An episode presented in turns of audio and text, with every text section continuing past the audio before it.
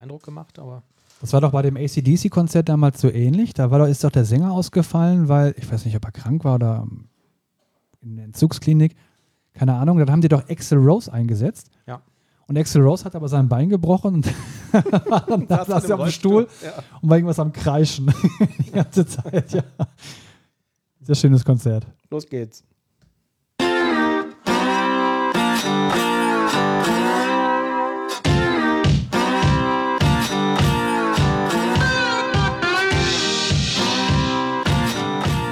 Hello, hello, hello again, ihr lieben Freunde der .NET-Welt.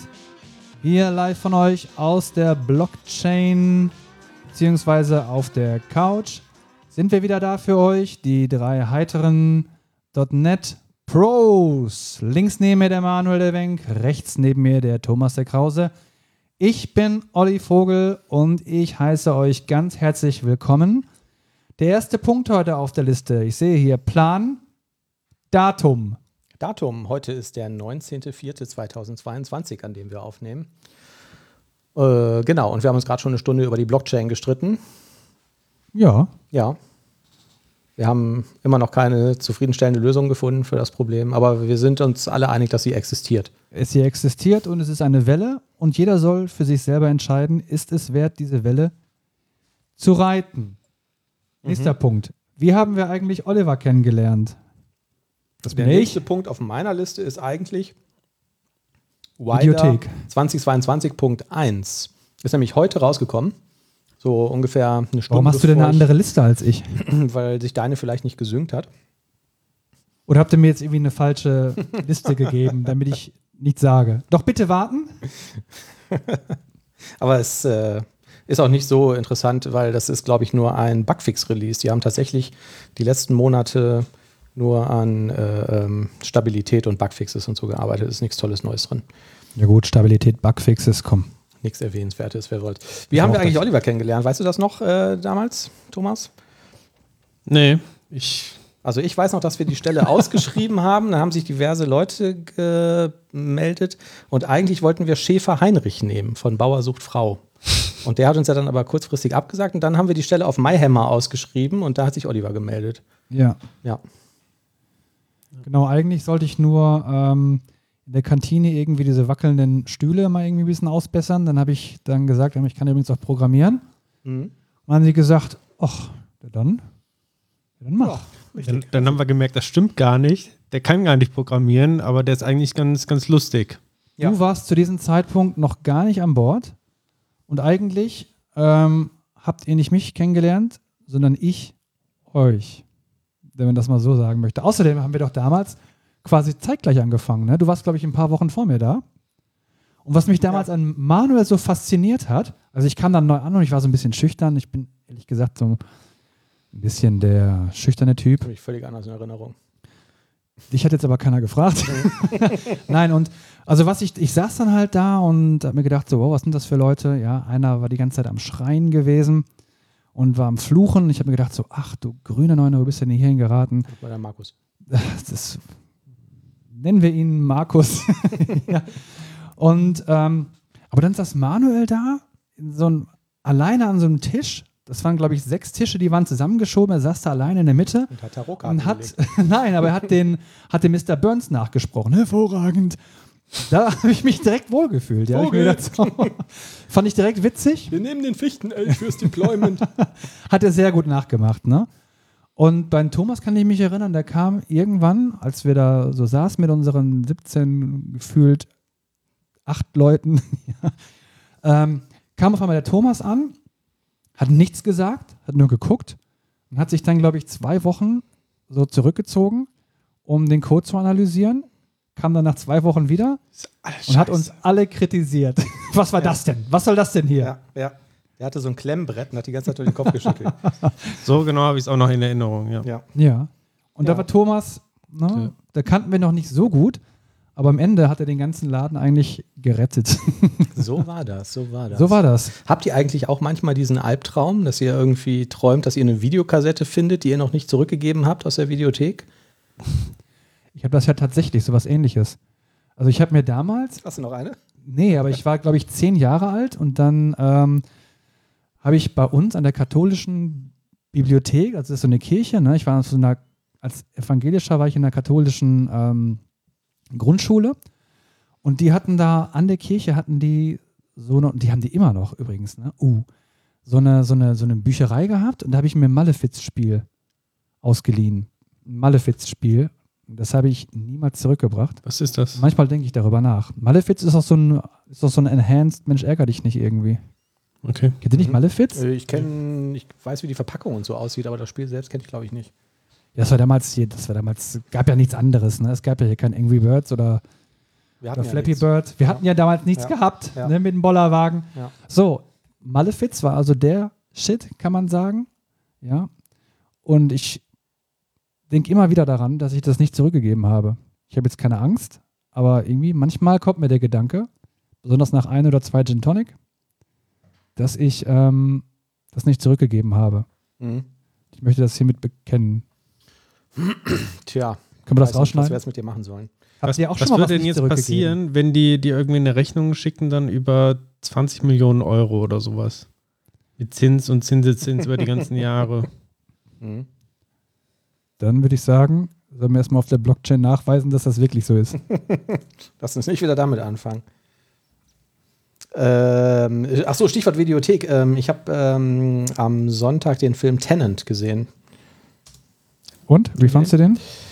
Ähm, pff, eigentlich ganz gut. Zwischendurch konnte ich irgendwann nicht mehr folgen. Ähm, und Das war bewusst so gemacht, glaube ich ich. glaube, der hatte auch so ein paar Lücken. Echt? Ja.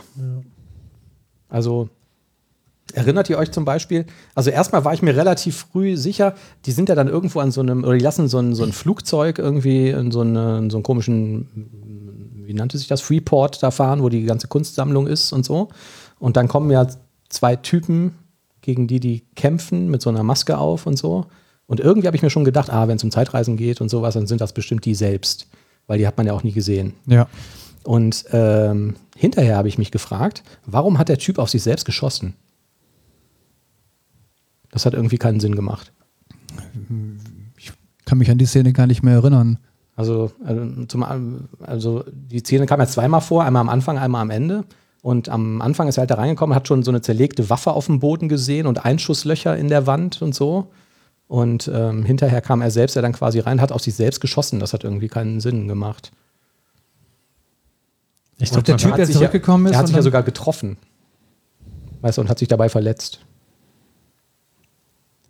Ich denke, dass er das, ich denke, dass er das gemacht hat auf der Reise zurück, weil er das System und die Notwendigkeit dahinter erkannt hat. Und das ist ja quasi passiert. Und deshalb musste er es wahrscheinlich machen. Der Ja, hat also letztendlich das ist es wieder so eine Art Zeitschleife irgendwie, ne? wo Richtig. du mit irgendwas wachen musst, weil es dein Schicksal ist. Genau, und das hat er dann einfach gemacht. Weil er sagte, wenn ich es nicht mache, dann sieht er schon irgendwie doof aus. War auf jeden Fall eine schöne Idee. Was ich aber auch nicht verstanden habe, ist, wenn die da vor Ort dieses Gerät gehabt haben, mit dem die da irgendwie vorwärts und rückwärts durch die Zeit reisen konnten, direkt am Anfang, warum sind die nicht da reingegangen? Das hat die überhaupt nicht interessiert. Funktionierte das, Das wussten die doch zu dem Zeitpunkt gar nicht. Ja, aber die hätten sich auch fragen können, wo ist der Typ denn jetzt hergekommen und wären dann auch mal da reingelaufen oder so. Ja, aber das hat sich ja dann quasi erst ergeben und entwickelt. Zu dem Zeitpunkt wusste der Typ ja nicht, dass diese Technologie existiert. Was die Und auch nicht erzählt haben, raus. ist, woher diese Technologie eigentlich kam.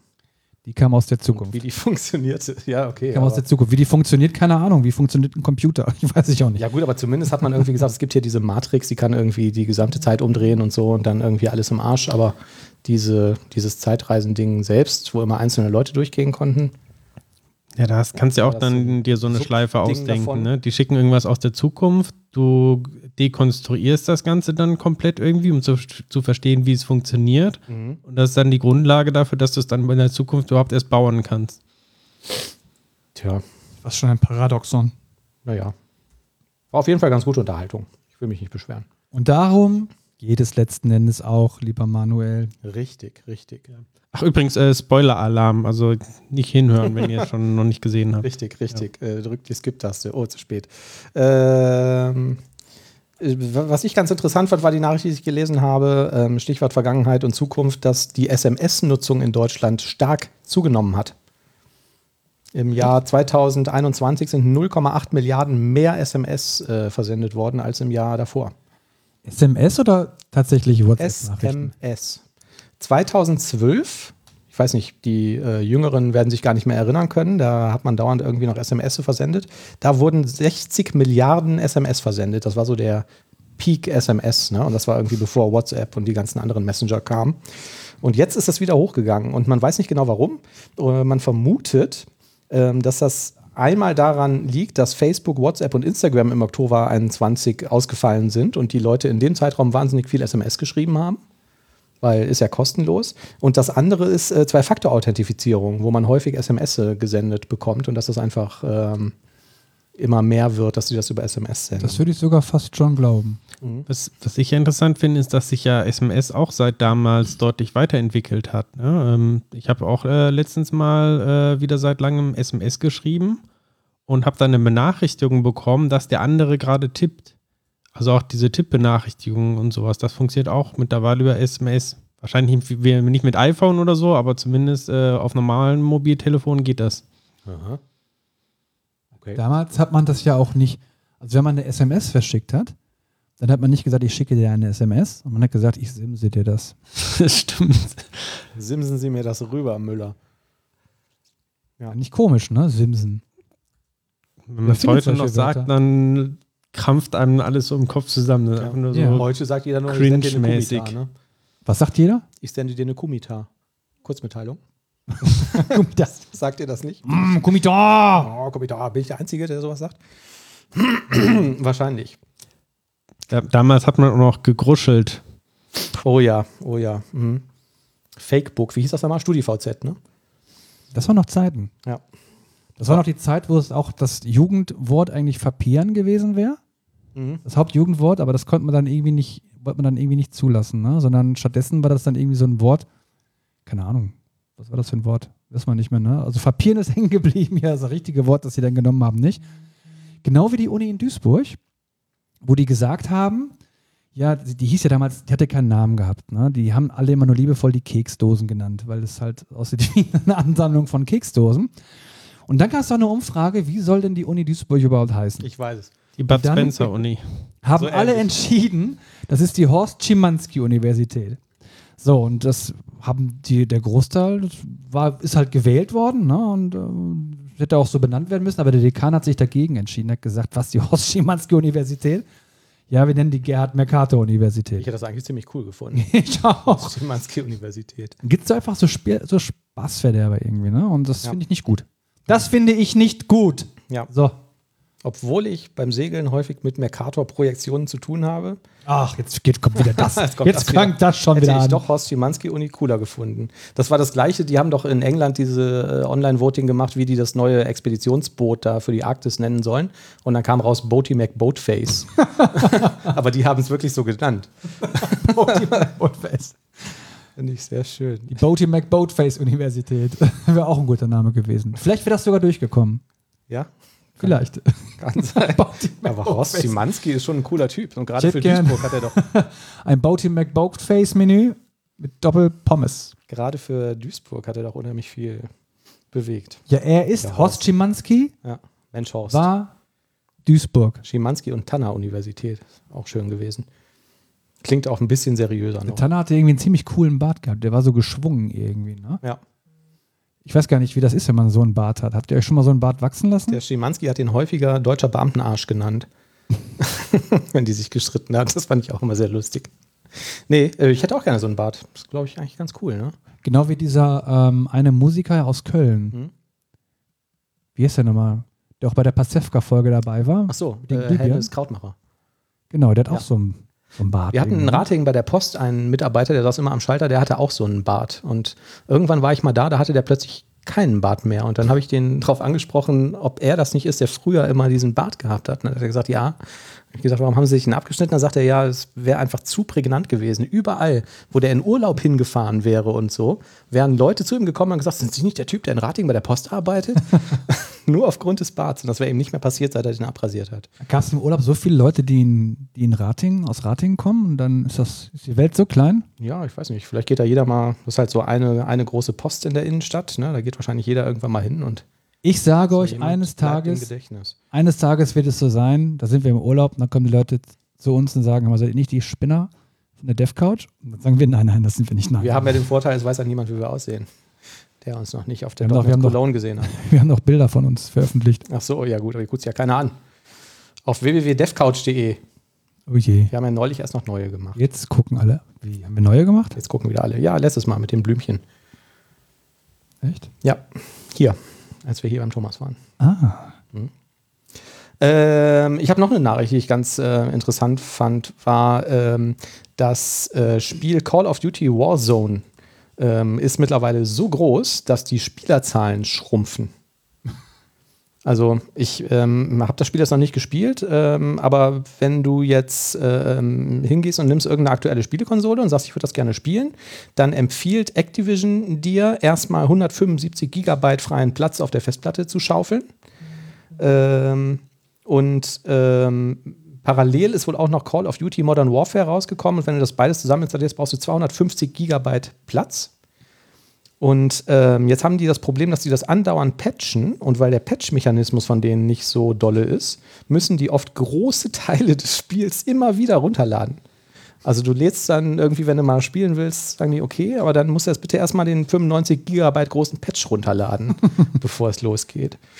Und da die Leute da jetzt nicht so happy mit sind, spielen die das einfach nicht mehr. Das ist schon schade, ne? Ist das denn ein gutes Spiel oder? Keine Ahnung, ich habe das nie gespielt. Ist das so ein Duty halt, ne? 3D-Baller-Ding So ein irgendwie, ne? Mainstream-Shooter irgendwie, ja. mm. Ich denke auch. Ist da nicht der Kim Schmitz irgendwie total, also nee, nicht mehr Kim Schmitz, Kim.com? War der nicht auch so irgendwie Call of Duty in der Rangliste Nummer 1 oder 2 oder so? Keine Ahnung. Aber das Problem, was jetzt auch dadurch äh, wohl existiert, ist, wenn du dir so eine Xbox One kaufst, dann ist da eine 500 Gigabyte Festplatte drin. Und die ist dann halt fast mal voll mit dem Spiel. Ne? Ja, stimmt.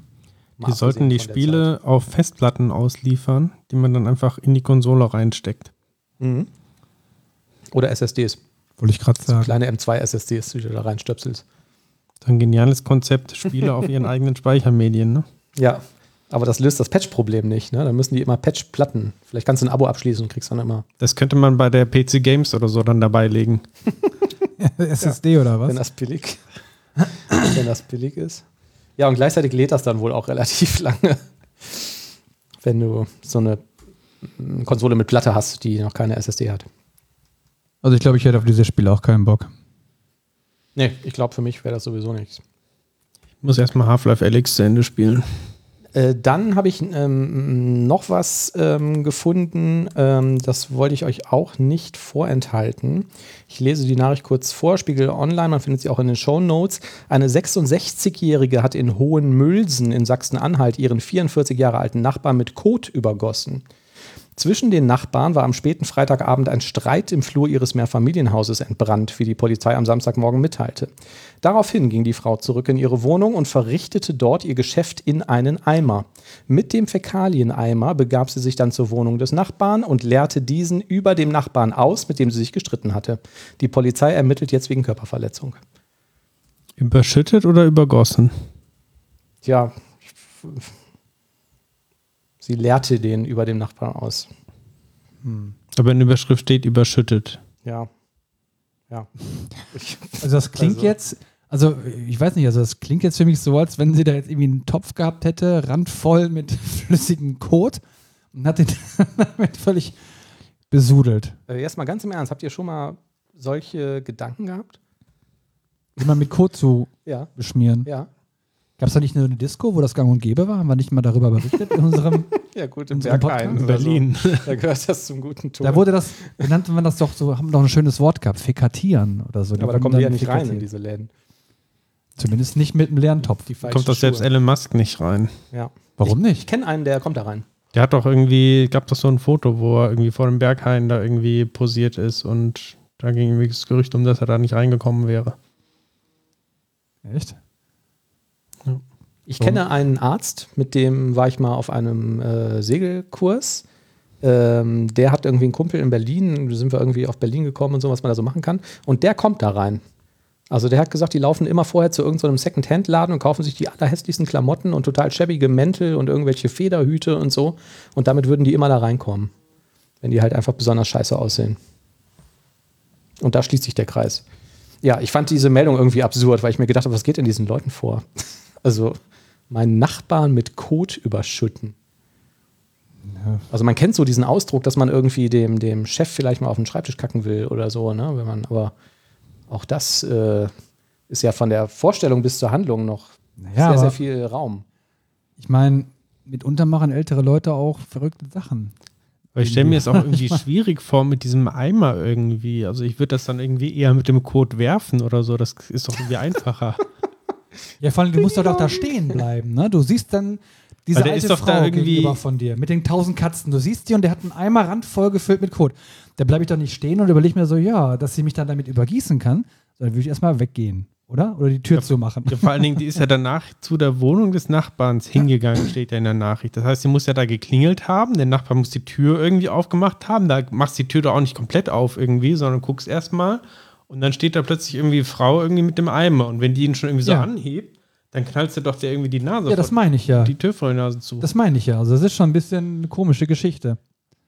Oder der hat die Tür aufgemacht und in dem Augenblick hat sie, der hat nicht nachgedacht und als die Tür halb auf war, hat sie einfach den Eimer in einem Schwung über ihn entleert. Also nicht über ihn drüber gemacht, so, wie ich jetzt gerade gemacht habe, sondern einfach so in ihn gegengeschleudert mitsamt Inhalt. Das könnte ich mir vielleicht vorstellen, ne? Also auch wenn man vielleicht vor der Tür klingelt und jemand guckt durch den Spion, siehst du ja nicht den ganzen Menschen, ob der jetzt noch einen Eimer in der Hand hat oder so, siehst Ja. du vielleicht gar nicht. Und wenn man die Tür aufmacht und man in dem Moment das Fäkat dem entgegenschleudert, Ja, vor allem, du musst ja nur irgendwie so durchgucken. Das kann ja nur ein Auge gewesen sein. Du musst, machst das einen Spalt auf, guckst mit dem Auge darauf und in dem Augenblick kannst du den Eimer dagegen entgießen und dann hast du, glaube ich, die halbe Gesichtshälfte dann halt beschmiert. Ja. So könnte ich mir das vorstellen. So ist die Geschichte bestimmt wirklich gewesen. man weiß es nicht. Wir können nur hoffen, dass da nochmal eine Meldung nachkommt, die das nochmal im Detail Genau. äh, darlegt. Und liebe Zuschauer oder Zuhörer, falls ihr da mehr Details habt, dann schreibt das bitte bei uns in die Kommentare. Richtig. Falls ihr Ganz wichtig. Zeuge des Ganzen wart. Oder selber schon mal sowas gemacht habt. Ja. Wer weiß. Immer so ein Eimer auf dem Beifahrersitz stehen oder so, falls man im Straßenverkehr in eine brenzlige Situation kommt. Ich fand es irgendwie merkwürdig. Und Es ist merkwürdig. ja, Es ist sehr merkwürdig. es ist wirklich merkwürdig. Ähm, ein anderes Thema. Arbeitet einer von euch mit Tools von Atlassian? Jaiwa Ja. zum Beispiel? Online gehostet. Mhm. Die hatten ja ein kleines Problem, ne? Habt ihr das mitbekommen? Die äh, Cloud gehosteten Daten von denen ähm, konnte man zuerst irgendwie über einen längeren Zeitraum nicht nutzen. Ne? Die haben dann so ein Online-Status-Page, wo irgendwie draufsteht, ja, doof gelaufen, geht gerade nicht. Und ähm, dann kam irgendwie raus, dass sie blöderweise bei irgendeinem Update ähm, Kundendaten gelöscht haben von, von den Cloud-Instanzen. Und jetzt auch noch gesagt haben, dass die wahrscheinlich noch zwei, drei Wochen brauchen, um die Daten wieder zu restoren. Aha. Das stelle ich mir ärgerlich vor. Also man denkt immer bei diesen ganzen Cloud-Diensten so, ah, okay, 99,9 Prozent, na gut, besser als wenn ich es selber mache vielleicht, ne? Aber ich meine, stell dir vor, du arbeitest damit, das ist dann irgendwie dein, dein Main-Projekt-Koordinationstool und dann sagt der Anbieter dir, guten Tag, äh, so drei Wochen brauchen wir noch. Äh, Ist ja eh gerade Ferienzeit, gehen Sie doch mal nach Hause in der Zeit oder so. Ne? Aber es ist auch beruhigend zu wissen, dass die halt alle nur mit Wasser kochen. Ja, ja. Also das Problem, äh, was die jetzt äh, ähm, haben, also das ist wohl irgendwie durch ein fehlerhaftes Skript bekommen, irgend, irgendwelche Kommunikationsprobleme irgendwie beim, beim zwischen den Teams beim Deployment. Aber das eigentliche Problem, was die wohl haben, ist, dass der äh, Restore irgendwie zu lange dauert und dass sie ähm, mit so einem Restore, den sie jetzt machen müssen, irgendwie vorher nicht gerechnet haben. Das ist uncool. Also da frage ich mich, ähm, ob jetzt nicht wahnsinnig viele Leute da irgendwie den Anbieter wechseln. Wir haben dann auch mal drüber nachgedacht, so, wenn wir im Team Azure DevOps verwenden und das wäre jetzt weg morgen. Und Microsoft sagt, ihr könnt das jetzt vier Wochen lang nicht benutzen, dann sind eure Daten wieder da. Da habe ich zuerst gedacht, naja, gut, so kannst du schnell vielleicht irgendein anderes Ticketsystem an den Start bringen, hast dann vielleicht deine, deinen Backlog nicht, aber weißt zumindest noch so ungefähr, was so die größten To-Dos waren. Aber das Problem sind ja auch sowas wie Deployment Pipelines und so ein Zeugs, ne? Oder halt irgendwelche ähm, Prozessdokumentationen oder irgendwelche anderen Dokumente von Kunden, die halt irgendwas beschreiben, zum Beispiel die Anforderungen. Ja. Und dann überlegt man sich bei der Implementierung mal, was wollte der Kunde eigentlich wirklich haben, Ja. möchte das gerne nachlesen, findet es nicht mehr und macht dann einfach irgendwas. Source und Repo. nicht also schlecht. das, wir haben uns gedacht, das Repo ist wahrscheinlich nur das kleinste Problem. Da hat eh jeder irgendwie einen halbwegs aktuellen Klon auf dem Rechner. Aber ähm, wäre schon doof, ne? Das wäre ziemlich doof. Ja. Ja, oder auch wenn du irgendwie in Azure wichtige Ressourcen irgendwie dir verloren gehen, ne? Auch da kannst du dann vielleicht über Support-Tickets von Microsoft ein Backup oder sowas hinkriegen, und bis dann alles wieder läuft irgendwie, äh, Mhm. ja, kann auch schnell mehrere Tage vergehen. Mhm. Und man muss diese Tickets schnell aufmachen, haben wir jetzt gelernt, weil die auch nur einen relativ schmalen zeitlichen Slot haben, in dem die gelöschte Daten wieder herstellen können, wenn sie aus Versehen gelöscht wurden. Wenn man da erstmal drei Tage wartet, wird das wohl schwieriger. Also nicht Ostern abwarten, sondern direkt, Ja, direkt reingerätschen. ja. Am besten noch während man die Ostereier gerade noch sucht. Ja, krass, ne? Und bei Hetzner gab es wohl auch sowas, ne? dass sie irgendwie Backups verloren haben. Also die haben jetzt keine unmittelbaren Produktivdaten verloren, aber zumindest Backups und irgendwelche Snapshots von irgendwelchen Servern, die man da machen kann. Die waren dann komplett weg. Ähm, Habe ich noch nie erlebt, sowas. Fällt mir zumindest nicht ein, dass wirklich irgendwie Kundendaten oder irgendwelche Prod-Daten gelöscht waren, unwiederbringlich. Oder die wochenlang zum Restore gebraucht hätten. Das glaube, das möchte man auch nicht erleben. Nee. Ich habe mal in irgendeiner SQL-Server-Zertifizierung gelernt, dass man, äh, was total wichtig ist an dem eigenen Backup-Konzept ist, dass man äh, probiert hat, das zurückzuspielen. Hm. Weil das Backup sonst wertlos ist, wenn man nicht weiß, ob das funktioniert das stimmt. und wie es funktioniert. Ja. Also immer wichtig, ein Backup zu haben, aber ja. Macht ihr Privat-Backups? Ja, Wohin? in die Cloud Mhm. mit Cloudberry. Ach ja, ja. Ah, da haben wir vor ewigen Zeiten mal drüber gesprochen. Ne? Da gucke ich auch, äh, ich habe gestern nochmal geguckt, irgendwie, ja, hm, vor einigen Monaten einen neuen PC irgendwie, äh, gekauft oder einen neuen Laptop gekauft und läuft denn das Backup da wirklich irgendwie? Aber da habe ich nie Probleme gehabt, läuft immer zuverlässig und ich glaube, man kann es auch restoren am Ende. Ja. Das können wir nur hoffen. Das ist auch ein bisschen so der Glaube ans Backup irgendwie, ne? Also, Zumindest man hat das Backup und irgendwie fühlt man sich dadurch sicher. Mhm. Auch wenn man es vielleicht noch nie getestet hat, aber die Tatsache, also ein für einen selber und auch so als Argumentationsgrundlage für andere. Ja, wir haben ein Backup. Ja, das schafft Vertrauen. Ja. Das einfach mal auszusprechen und tatsächlich irgendwie so ein äh, Datenkonstrukt auch vorhanden zu haben. Aber der Teufel steckt ja dann manchmal dann doch in den Detail, nicht wahr? Richtig. Äh, alles andere ist natürlich ähm, fahrlässig. Äh, Stichwort fahrlässig, es gibt ein neues Feature in EF Core. Und zwar in der aktuellen Version schon, also in 6, äh, noch nicht in dieser 7er Preview-Version. Auch darüber haben wir mal spekuliert, dass man sowas machen könnte. Jetzt bin ich ein bisschen überrascht davon, dass es jetzt doch anders funktioniert. Also das Feature ist, dass man die Mapping-Modelle zur Entwicklungs, äh, zur Entwix, Entwicklungs, habe ich gesagt, ne? Oh, Das- oh ein freudscher Versprecher. dass man die Mapping-Modelle zur Entwicklungszeit vorkompilieren kann. Ja, wir wissen alle, wenn man zum ersten Mal den DB-Kontext ähm, instanziert, dann analysiert der das äh, ähm, Model und die äh, Mapping-Konfiguration und das dauert manchmal irgendwie ein bisschen, je nachdem, wie groß das Model ist. Und das kann man jetzt ähm, vorkompilieren. Funktioniert allerdings so, und das finde ich ein bisschen komisch, dass man auf der Kommandozeile das Command äh, if db context optimize ausführt. Und ähm, der erzeugt dann in dem Moment Code, zwei Dateien, ein Context Model CS, ein Context Model Builder CS und ähm, pro äh, Entity Type eine ähm, Klasse. Und die werden dann beim Übersetzen der Anwendung mitkompiliert und dadurch durch dieses vorkompilierte Model soll dann das ähm, initiale Instanzieren des DB-Kontexts viel, viel schneller funktionieren. Ähm, das finde ich ein bisschen merkwürdig, weil ähm, ich gedacht hätte, dass die das mit dem Mechanismus, ähm, nach dessen Namen ich gerade die ganze Zeit krampfhaft überlege. Source Generators meinst Genau, dass sie Ja. das über Source Generators lösen. Warum machen die das nicht in dem Moment, wo ich auf F5 drücke und erzeugen das da? Das fand ich ein bisschen ähm, komisch. Ja, wundert mich auch gerade. Ich dachte sogar irgendwie, äh, ich hätte sowas mal gelesen, habe jetzt gerade mal gegoogelt und finde da jetzt spontan auch nichts für. Tja, ich äh, Weiß nicht. Also ähm, der, der äh, Link befindet sich in den Show Notes. Wenn das jemand machen will, kann er da nachlesen, wie es funktioniert. Ähm, so richtig ähm, optimal erscheint es mir irgendwie nicht, weil du ja auch dann nach jeder Modeländerung immer wieder dieses Command ausführen musst und so. Ja gut, kann man vielleicht in seiner Pipeline irgendwie machen beim Bildprozess, aber hm, irgendwie. Vielleicht war das einfach für .NET 6 noch nicht fertig und mit .NET 7 kommt es dann vielleicht noch. Das kann tatsächlich sein, dass das irgendwie so ein Zwischenschritt ist oder so, ne? Naja.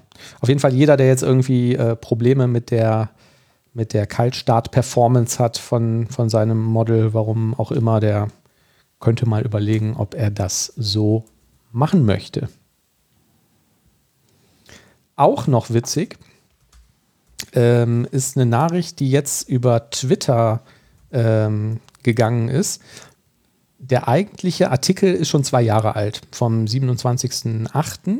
Ähm, da hat eine Dame, Nadine Riederer vom IT-Dienstleister A-Vision aus Oberhaching, München, habe ich persönlich noch nie gehört, ähm, den C-Sharp-Entwicklern nahegelegt, doch mal den Umstieg auf Java zu erwägen, weil sie sagt, ähm, dass äh, C-Sharp war ja quasi am Ende und ähm, sie hätte drei Fakten, die dafür sprechen, dass Microsoft über kurz über lang den Support für C-Sharp einstellen wird.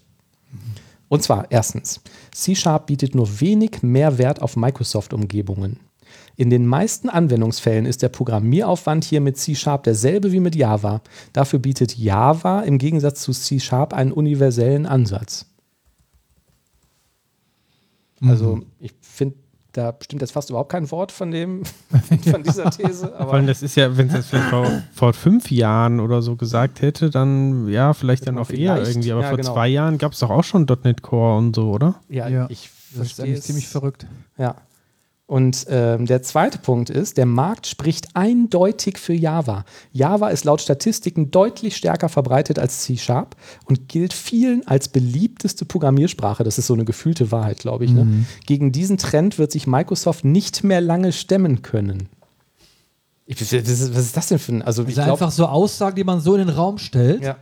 und einfach das so als Wahrheit hin ja, und vor allen Dingen, was ist das, ja? was ist das für, für, für ein Argument? So, der Markt, ja. also C hat vielleicht eine noch höhere Verteilung oder Verbreitung und dann sagt er, ist auch kein Java-Entwickler, na gut, dann lasse ich sein. Also. Aber ich bin gespannt auf das dritte Argument. Das dritte Argument ist, Java muss von Microsoft ohnehin unterstützt werden. Keine Ahnung warum, aber sagen wir mal, das ist so. Deshalb stellt sich die Frage, wie lange man sich in Redmond noch eine eigene Programmiersprache leisten will. Gerade in den Zeiten, in denen überall an Kosten gespart werden muss. Wir gehen davon aus, dass Microsoft den Support für C-Sharp aus Kostengründen oder kurz oder lang einstellen wird. Eher lang. ich glaube auch. Und dann habe ich mir gedacht, ja und, selbst wenn die jetzt morgen sagen, wir stellen den Support ein, das ist doch mittlerweile ein komplettes Open-Source-Projekt, dann ist es doch wurscht. Also ja, vor allem das dritte Argument war ja nicht mal, eine Aus nicht mal ein richtiges Argument, es war einfach nur eine Aussage. Und dann hat man mit dieser Aussage unmittelbar, ohne dass sie irgendeine Aussage einen Wert hätte, unmittelbar darauf geschlossen, dass dies und jenes passiert. Ist doch Panne. Ja. So aufgefallen ist mir diese Nachricht, weil Scott Henselman die kommentiert hat, dass er das irgendwie für Unsinn hält. Ähm, dadurch das, ist das irgendwie so auf, auf Twitter geschwappt. Und ganz witzig ist, dass die Redaktion der .NET Pro, die diesen Artikel äh, veröffentlicht hat, dann am 13.04.22, also so gut zwei Jahre nachdem die ursprüngliche Meldung kam, irgendwie nochmal darauf hingewiesen hat, dass sie diese Meinung ausdrücklich nicht teilen, aber der Meinung sind, dass so ein öffentlich getätigtes Statement von einer CEO viel aussagt. Entweder über die Sache oder über die Einstellung der Firma. Hm. Das ist schon crazy irgendwie, oder? Das ist ziemlich crazy. Ja. Also wir können froh sein, dass Will Smith das nicht gehört hat. Jetzt, so. Pause. Jetzt hier. Ja, musst du erstmal ein bisschen, bisschen, setzen. Ja, das ist äh, krass, oder? Nicht krass. Also, ja. Na gut, aber gut. Gut, muss auch geben. Es gibt halt so Aussagen und ja, gut, ne? Meinungsfreiheit und ja. ja. Ich meine, ne? Genau, aber das ist auch schon zwei Jahre her. Ich weiß nicht, ob sich da jetzt irgendwie was Wäre schon doof, wenn sie jetzt wirklich im nächsten Monat sagen würde, Jungs, äh, hört mal, ich da ein Announcement. Ja. Genau, Announcement von Microsoft. Ja, wir haben jetzt rausgefunden, der Markt spricht für Java. Wir lassen den Quatsch. Genau, ist alles ist alles zu Ist ja teuer. auch voll teuer. Wir müssen ja auch mal gucken, Komm, wir müssen ein bisschen Geld wo sparen. das Geld bleibt. Ja, irgendwie, wir haben ja jetzt langsam mal nichts gucken. mehr. Ja, Ast rein. Habt ihr das eigentlich mit Will Smith mitbekommen? Äh, Die ja, Oscarverleihung? äh, ja, hm. Dass er dem armen Chris Rock so eine runtergehauen hat? ja, und fast zeitgleich, äh, wo Oliver Pocher eins auf die Nase bekommen hat. Ne? Das war doch, weiter, das war doch schon viel davor. War Ja, das nur nicht so irgendwie ein, zwei Tage, davor? oder so. Ja. Ein paar Tage davor. Ja. Da war doch wie ein kleines Mädchen zusammengekauert auf dem Stuhl. Wollte, um sich zu schützen. Ach, der Oliver Pocher. Sehr schön. Ja, fand ich auch ziemlich asoziale Aktion irgendwie von diesem Typen. Und auch Ja. von den Leuten, also ich habe jetzt nur einen Ausschnitt von diesem Video gesehen, die da irgendwie mitgelaufen sind, die ja wasch- offensichtlich vorher geplant haben, so, jetzt laufe ich mit einer Kamera um die Ecke und hau dem Oliver Pocher aufs Maul. Auch merkwürdig, dass niemand von den Leuten da drumherum irgendwas unternommen hat und so, ne? Ja, merkwürdig. Ich kannte diesen Typen auch nicht, der das gemacht hat. Worum ging es denn da eigentlich genau? Also, Keine Ahnung. Ich glaube, der fand das lustig oder so oder irgendwie cool. Ja, ich glaube, es gab da irgendeine Vorgeschichte. Ich habe den mal gelesen, aber wieder vergessen. Ich glaube, das war auch irgendwie so ein Rapper oder so. Und ich meine, der Pocher hätte sich über irgendjemanden da lustig gemacht, über einen Kollegen oder ich weiß nicht was. ja, aber ich finde das einfach Ja, total gut. schwach. Also, Auf Witze oder, ja, oder ähm, auf so eine Art von Humor, selbst wenn er noch so komisch ist, der hat mit Gewalt zu reagieren. Das ist, finde ich, ein absolutes Armutszeugnis und ich finde es richtig beschissen. wie würdest du denn reagieren, wenn jetzt jemand sagt, .NET ist tot oder so? Ich lebe Java. und jetzt komm nicht wieder mit dem Eimer Code. Doch, genau das würde ich machen. Ich würde im Podcast drüber sprechen. Geht ja auch. Was ist eigentlich GitHub äh, Copilot? Hättest du die DevCouch gehört, dann wüsstest du das manuell. Äh, haben wir da schon mal drüber gesprochen? Ja, Äh, dann Ich weiß nicht wann. Hilft man nochmal auf die Sprünge. äh, GitHub Copilot ist, ähm, Ach, dieses äh, AI-Dingen. genau, ist so ein äh, Ach, Code. nee, AI, Entschuldigung. ist, ist, ist eine Code-Vervollständigung, äh, die aber deutlich umfangreicher und intelligenter ist irgendwie als jetzt ein einfaches IntelliSense. Das heißt, äh, vervollständigt gleich mehrere Zeilen Code und ähm, ist halt mit äh, künstlicher Intelligenz trainiert auf äh, Basis sämtlicher, sämtlichen GitHub-Quellcodes. Mhm. Und die Vervollständigungen sind teilweise wirklich sehr gut. Also kannst äh, zum Beispiel ein einfaches Kommentar schreiben, irgendwie nach dem Motto, diese Funktion ähm, gibt die äh, Fibonacci-Zahlen zurück oder sowas, ne? Und sagst dann jetzt vervollständigen mir den Rest und er merkt dann, okay, hier ist ein Kommentar und wahrscheinlich müsste jetzt irgendwie eine Funktion folgen, die genau das halt macht, was in dem Kommentar irgendwie drin steht. Mhm. Und das System hat natürlich irgendwie Grenzen, aber ich sag mal, bei äh, überschaubarem, einfachen Code funktioniert das schon sehr, sehr gut und kann das vervollständigen. Das Ganze ist noch in einem Stadium, äh, wo man sich explizit äh, auf so einer Warteliste eintragen muss. Ich kann leider auch nicht sagen, wie lange man da drauf dann ist, bevor man irgendwie so eine Einladung bekommt. Also es ist noch in einem Beta-Stadium. Mhm. Und bisher gab es das halt ähm, für, ich glaube, für Visual Studio Code. Ähm, für, und jetzt gibt es auch ein Plugin für Visual Studio. 2022. Ich glaube, über den, den Link, den ich da reingesteckt habe, kann man auch ähm, sich weiterklicken, um auf diese Warteliste irgendwie zu kommen und das einfach mal ausprobieren. Und unter dem Link gibt es halt auch so ein paar Beispiele, was da, wie das Ding irgendwie so funktioniert. Jetzt trainieren die das, glaube ich, äh, haben wir damals drüber gesprochen, über quasi den gesamten Code, der irgendwie bei GitHub liegt, richtig? Kann ich da auch meinen eigenen äh, Code äh, verwenden, um das Model irgendwie oder um, um, um das zu trainieren, ohne dass ich das auf GitHub laden muss? Hm, Ich glaube, mit dem normalen Ding auf jeden Fall nicht, oder habe ich nicht, nicht gelesen. Mhm. Aber du brauchst ja auch sehr, sehr viel Code, um halt ähm, so Modelle zu trainieren. Ne? Also eine einzelne Firma reicht da wahrscheinlich nicht aus. Ja.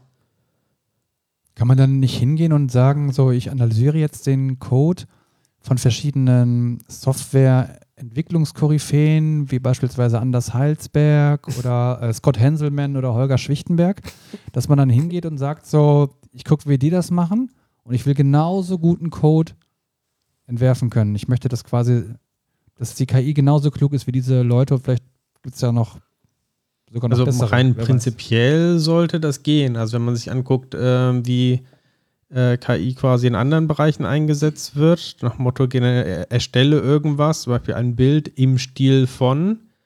Ähm, und das funktioniert ganz gut, könnte man sich das für Code auch vorstellen. Ne? Also so nach dem Motto, schreib mir diese Funktion, so wie es irgendwie Scott Hanselman oder so machen würde. Ne? Oder wie es Oliver machen würde. Ja. Haben wir damals nicht schon vor einigen Monaten bereits vor dieser Technologie gewarnt, weil sie potenziell Arbeitsplätze kosten könnte? Also so wie ich das hier sehe, hilft dir das ja jetzt erstmal noch nicht unbedingt total viel. Ne? Dann macht er jetzt irgendeinen Vorschlag. Okay, natürlich hilft das irgendwie, aber du musst das ja immer noch lesen und verstehen und so. Ne? Also müsstest es theoretisch auch schreiben können. Ja, und du musst auch wissen, wie du genau die Anweisungen gibst. Ne? Also ja. du musst ja erstmal wissen müssen, was du brauchst, was du eigentlich haben willst und das irgendwie beschreiben, damit du dann das Ergebnis rauskriegst. Ich denke, wenn das System in der Lage wäre, quasi diesen Kontext zu erkennen und irgendwie aufgrund der Methodensignatur oder der Variablennamen in der Lage ist, eben diesen Kontext genau einzuschätzen, wäre es auch möglich, vielleicht mit einer entsprechenden, mit einem entsprechenden Algorithmus einen gewissen stichhaltigen Code zu generieren. Ich glaube halt, ja, du, man geht dadurch einfach nur eine Abstraktionsebene höher. Vielleicht ist es irgendwann dann möglich, wenn ich in meinem stell mir vor, ich äh, klicke irgendwie in Azure oder so eine Architektur zusammen und äh, brauche jetzt irgendeinen Service, der irgendwas äh, macht. Dann kann ich vielleicht einfach eine Beschreibung eingeben, was soll der Service irgendwie können. Und habe dann vielleicht dann entsprechend schon vorgenerierten Code oder sowas. Ne? Aber das nimmt mir jetzt nicht wirklich den Arbeitsplatz weg, sondern es macht einfach die, sag mal, die stupiden Arbeiten, nimmt es mir weg und äh, macht es halt einfacher, schnell irgendwie Code zu schreiben. Also. Eigentlich war es auch gerade mehr so als ein Witz gedacht und jemand, der mich kennt, weiß das, dass ich das jetzt so ein bisschen so, ja, jetzt ein bisschen einfach so durch einen Witz forcieren wollte, dass ich glaube eben, dass es nicht, eben nicht möglich ist, durch eine künstliche Intelligenz eben einen Entwickler komplett wegzurationalisieren. Äh, zumindest, vielleicht wird es in 50 Jahren so sein, wenn Skynet irgendwie die Kontrolle übernommen hat, wer weiß. Ähm, aber ich denke, in 50 Jahren haben wir auch ganz andere Probleme vielleicht. Nur, ähm, also bei einfachen Aufgaben kann ich mir das auch sehr gut vorstellen. Ne? Und auch eben vielleicht über so eine Metabeschreibung, wie du das auch gerade schon eben äh, gesagt hast, Thomas. Langfristig, weiß ich nicht. Also ich fände es praktisch, wenn ich denselben Code auch nicht mal runterhacken müsste, obwohl ich dafür auch meine Live-Templates habe. Nur wenn man da jetzt vielleicht ein bisschen, ja, das vielleicht ein bisschen komplexer gestalten möchte, wäre es vielleicht ganz schön praktisch. Ja, ich denke auch die ganze Zeit an so Templates und so, ne? Also vielleicht ein bisschen, ein bisschen mächtiger, ne? dass man irgendwie sagt, boah, ich habe jetzt hier irgendeine, keine Ahnung, eine, eine REST-Web-API geschrieben und ähm, dieses Ding würde dir dann sagen, ah, 80 Prozent haben für ihre REST-Web-API äh, Tests oder ein Angular-Frontend oder so und schreiben danach irgendwie ein Angular-Modul, was genau diese Schnittstelle konsumieren kann oder so. Also sowas kann das hier jetzt nicht, ne? aber sowas könnte man ja tatsächlich dann automatisch generieren. Auf der anderen Seite kann man das heute schon mit irgendwelchen cleveren Template-Mechanismen und so auch machen. Die Frage, ich glaube, die Notwendigkeit, die man da sieht, ist irgendwie äh, Zeit zu sparen. Ja. Irgendwie, ne? Für irgendwelchen Plumbing-Code, für irgendwelchen Monkey-Code. Mhm. Aber so, ich, also ich beispielsweise, wenn es jetzt da irgendwelche, äh, wenn du irgendwelche kritischen Sachen implementieren müsstest damit, zum Beispiel die Funktionsweise von irgendeiner Herzrhythmus in der Maschine oder von irgendeinem Beatmungsgerät oder von irgendeinem Jet, der Nuklearwaffen transportiert, würde ich niemals den Code dann von so einem Template-Mechanismus generieren lassen, weil ähm, wie willst du letzten Endes wirklich garantieren können, dass das, was da steht, äh, funktioniert und äh, seine Aufgabe erfüllt, wenn da irgendwas Kritisches dranhängt, ein Menschleben zum Beispiel. Also ich würde sagen, das hat dann auch sehr eingeschränkte, ja, sehr eingeschränkte Bereiche, wo du das tatsächlich verwenden kannst. Also nichts Wichtiges, ja, aber kann man das sagen, so dass etwas nicht wichtig ist, was man implementiert? Eigentlich nicht. Mhm. Also ich würde würd aufpassen. Ne? Also es sei denn, er liefert mir halt die Unit-Tests. Gleichzeitig noch dazu, da muss ich aber hingehen und die Unit-Tests analysieren, ob die wirklich alles abdecken, ob die tatsächlich funktionieren, dass da nicht irgendein Bullshit drin ist aber wenn ich das mache, dann kann ich es doch gleich direkt implementieren. Ja, am Ende ist das GitHub äh, Copilot dann so wie der Azubi irgendwie so, ne? Dem kann man eine Aufgabe geben irgendwie, ne? Der löst die auch irgendwie. Dann sagt er nach fünf Aber am Stunden Ende funktioniert es auch nur so zur Hälfte. fertig. Dann sagst du, Und ja, man muss äh, nochmal alles Ja. nacharbeiten. Lass uns das nochmal zusammen kurz noch, noch besser machen. Ja, genau. Ja, stimmt, so könnte ich mir das auch vorstellen. Und deswegen auch die Frage nach dem Trainieren dieses Models, ne? Wenn ich jetzt sage, okay, das ist so als erste Version vielleicht gar nicht so schlecht, aber hier verwende ich immer var statt dem Typen und das äh, schreiben wir hier so, dass dann auch dieses Copilot hinterher weiß, ah, okay, Aber man kann doch einfach sagen, da steckt vermutlich jetzt echt in den, in den Kinderschuhen und wenn die technische Entwicklung einfach voranschreitet, was sie ja definitiv tut, dann kann man vielleicht tatsächlich in einigen Jahren, zehn Jahren, wenn die Autos auch anfangen, auf einmal autark zu fahren, ja, die fliegen. sich überlegen, ja, mit dem Template-Mechanismus vielleicht den Tesla zu programmieren, ja, der dann über die Straße kurft und weiß ich nicht, was er dann so macht, ne? Nein, also keine Ahnung, es ist eine nette Spielerei und ich würde es gerne mal ausprobieren, ehrlich. Ähm, ich auch, auf jeden Fall. Dann setzt Kostet das euch was, auf oder? die Warteliste. Ne, ihr müsst nur diesen Link da klicken und mit eurem GitHub-Account Kann einmal ich, klicken. ich kann jetzt anklicken, weil bei mir steht immer noch bitte warten. Bitte warten. Mach ich morgen. Oder Dann so. reden wir so lange über C-Sharp 11. Oh, Haben wir lange nicht mehr drüber geredet. Okay. Was gibt's Neues in C-Sharp 11? Ähm, ich wollte eigentlich nur eine Sache rausgreifen, nennt sich äh, Raw String Literals. Es gibt ja mehrere Möglichkeiten in C-Sharp irgendwie einen String zu definieren, die sich daran unterscheiden, wie, ich dann Escaping und so machen muss. Ne? Also beim normalen ähm, String muss ich ja, äh, wenn ich jetzt ein Anführungszeichen innerhalb des Strings mal verwenden möchte, ähm, Backslash verwenden. Für den Backslash selber muss ich auch wieder einen Backslash verwenden und für alle möglichen äh, Sachen. Dann haben wir äh, ja noch die Möglichkeit mit dem äh, Add-Zeichen so einen äh, String zu machen, wo ich dann erstmal kein Escaping habe, bis auf irgendwie die Anführungszeichen selber. Die muss ich dann immer mit dem doppelten Anführungszeichen äh, escapen. Ja. Weil sonst würde mein, mein String ja vorzeitig ähm, aufhören. Ja, ich habe auch echt ein Problem damit, mir das zu merken. Ja. Mhm. Und jetzt gibt es halt noch einen dritten Typen, das sind diese Raw String Literals, die kommen wohl mit C-Sharp 11. Und da muss man quasi innerhalb des Strings immer ein Anführungszeichen mehr verwenden, als die Anführungszeichen, mit denen man den String gestartet hat. Das heißt, ich kann jetzt ähm, zum Beispiel den String mit drei Anführungszeichen starten. Dann muss ich ihn auch mit drei Anführungszeichen aufhören. Und wenn ich mittendrin äh, einen String verwenden möchte, dann müsste ich halt, ähm, also dann, dann kann ich, äh,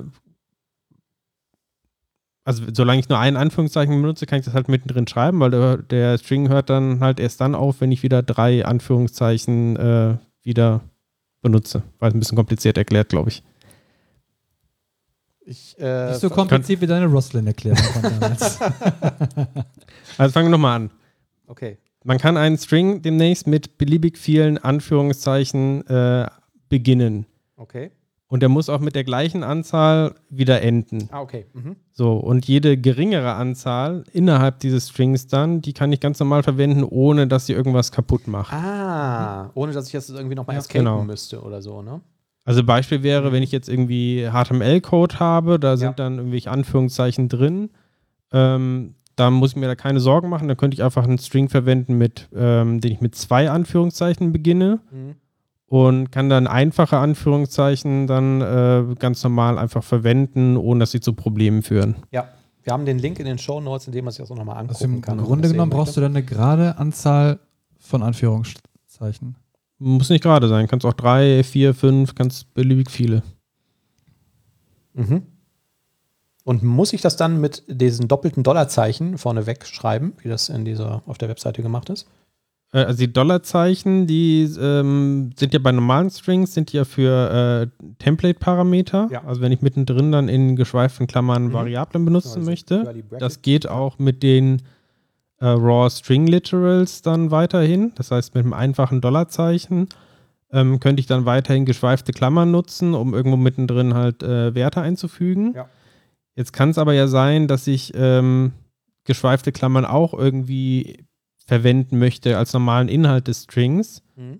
und ich aber gleichzeitig nicht darauf verzichten möchte, jetzt ähm, ja, diese Template-Dinger zu benutzen, also die irgendwelche Variablen reinzuschreiben. Mhm. Und dann kann ich mehr als ein Dollarzeichen benutzen. Wenn ich also zwei Dollarzeichen benutze, dann muss ich die Werte in doppelte geschweifte Klammern einschließen, die ich ersetzen möchte. Mhm. Oder ich könnte auch drei Dollarzeichen verwenden, dann müsste ich halt immer drei äh, geschweifte Klammern verwenden. Mhm. Cool. Und irgendwie auch interessant, dass wir da immer noch nicht am Ende sind, ne? so mit den Strings. Man hätte ja meinen können, dass das jetzt langsam mal erledigt wäre und ganz gut so oder ausreichend, was man da an Features hat. Die werden aber auch immer besser. Auch merkwürdig, dass Microsoft immer noch an diesem C-Sharp entwickelt, obwohl Java doch viel äh, verbreiteter ist. Und bei vielen als die beliebteste Programmiersprache gilt. In der Tat. Ja. Haben wir noch mehr? Nein. Nein? Wie schade. Mir fällt aber äh, was Schönes auf. Mm, Die Zuhörer von unserem Podcast können ja auf die Show Notes klicken, haben wir gerade gesagt. Und da ist ein Beispiel drin für diese War String Literals. Und ich ähm, be be beschäftige mich unter anderem gerade mit ähm, Sicherheitsproblemen in Software.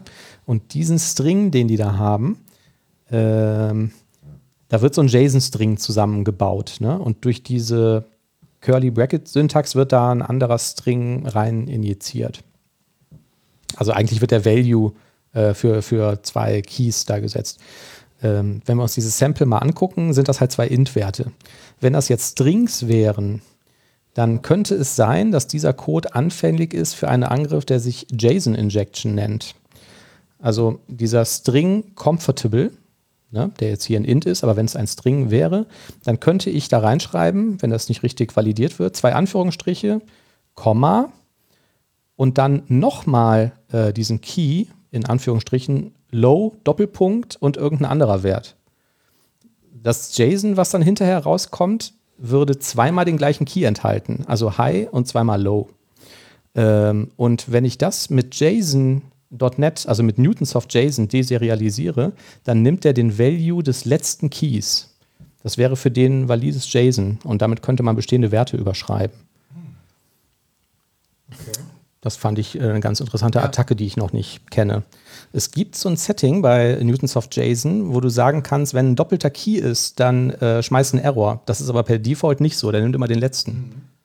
Und das würde das Problem ja auch nur teilweise lösen, ne? Weil wenn ich beliebig Injection kann, dann kann ich auch äh, geschweifte Klammer zu wieder irgendwie injecten und kann Genau, dann kannst irgendwo Objekte die ja. und den Rest vom JSON, der sonst ungültig wäre, da mache ich einfach eine neue Objektstruktur auf irgendwie, ne? Mache wieder entsprechend geschweifte Klammern Ja. auf, damit das Ganze noch gültig bleibt. Ja. Und da wird ja auch normalerweise Standardeinstellung von JSON.NET ähm, die Eigenschaften dann einfach ignoriert, die er nicht zuordnen kann. Ne? Mhm, genau. Was ja dann häufig äh, passiert ist, wenn man so in dem äh, ASP.NET-Kontext bleibt, ist, dass das irgendwann in so ein typisiertes Model konvertiert wird.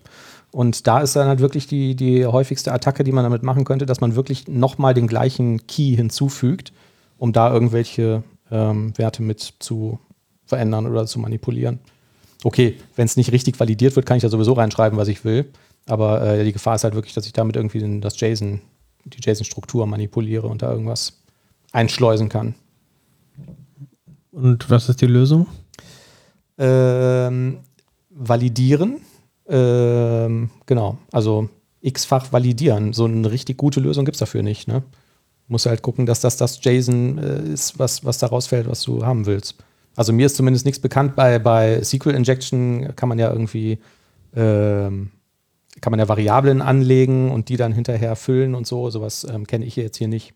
Ja, gut, was mir spontan einfallen würde, erstmal bei ähm, JSON gar nicht erst JSON von Hand zusammenzusetzen, sondern nur aus äh, Klassen. Mhm. zu erstellen, daraus das JSON zu erstellen. Ja. Oder wenn ich aus irgendeinem Grund das selber zusammenbauen muss, entsprechend äh, gibt es bestimmt irgendeine Methode, um JSON äh, so String Values zu escapen. Ja. Also ich glaube, das geht sogar relativ einfach mit dem klassischen JSON Convert. Äh, gibt es, glaube ich, diese Klasse oder es gibt auch was ähnliches im, für System Text JSON und sag einfach, serialisiere mir jetzt nicht ein ganzes Objekt, sondern serialisiere mir hier einen String. Was ich dann rausbekomme, ist halt in Anführungszeichen schon JSON-konform entsprechend dieser String mit allem Escaping und den könnte ich ja dann direkt quasi an der Stelle einsetzen. Ja. Ja, genau. Aber das ist so eine, äh, so eine Injection-Attacke, die mir vorher irgendwie noch nicht so bewusst war, ne? dass man da Ja. eventuell, je nachdem, wie das generiert wird, äh, Zeugs einsetzen kann und dann auch eventuell, je nachdem, wie es verarbeitet wird, ähm, da halt irgendeinen Schindluder mitreiben kann. Es gibt ja Systeme, die das eventuell ähm, völlig unvalidiert nehmen und weiterreichen an irgendwie ein drittes System als Payload oder so, ne? Irgendwelche Backends oder so. Das wäre zumindest denkbar. Ich glaube, wir sind am Ende unserer Sendung angelangt. In der Tat. Ich könnte vielleicht noch abschließen mit einem klitzekleinen Karlauer. Ja, wir sind gespannt. Zwei Informatiker telefonieren. Wie ist bei dir das Wetter? Caps Lock. Hä? Shift unendlich. Ah! Verstanden. Shift unendlich. Es regnet unendlich. Es Shift unendlich. Shift. Ach so. Shift unendlich. Ich werd verrückt nochmal. Ja, auch mal. Alle Folgen. Jawohl.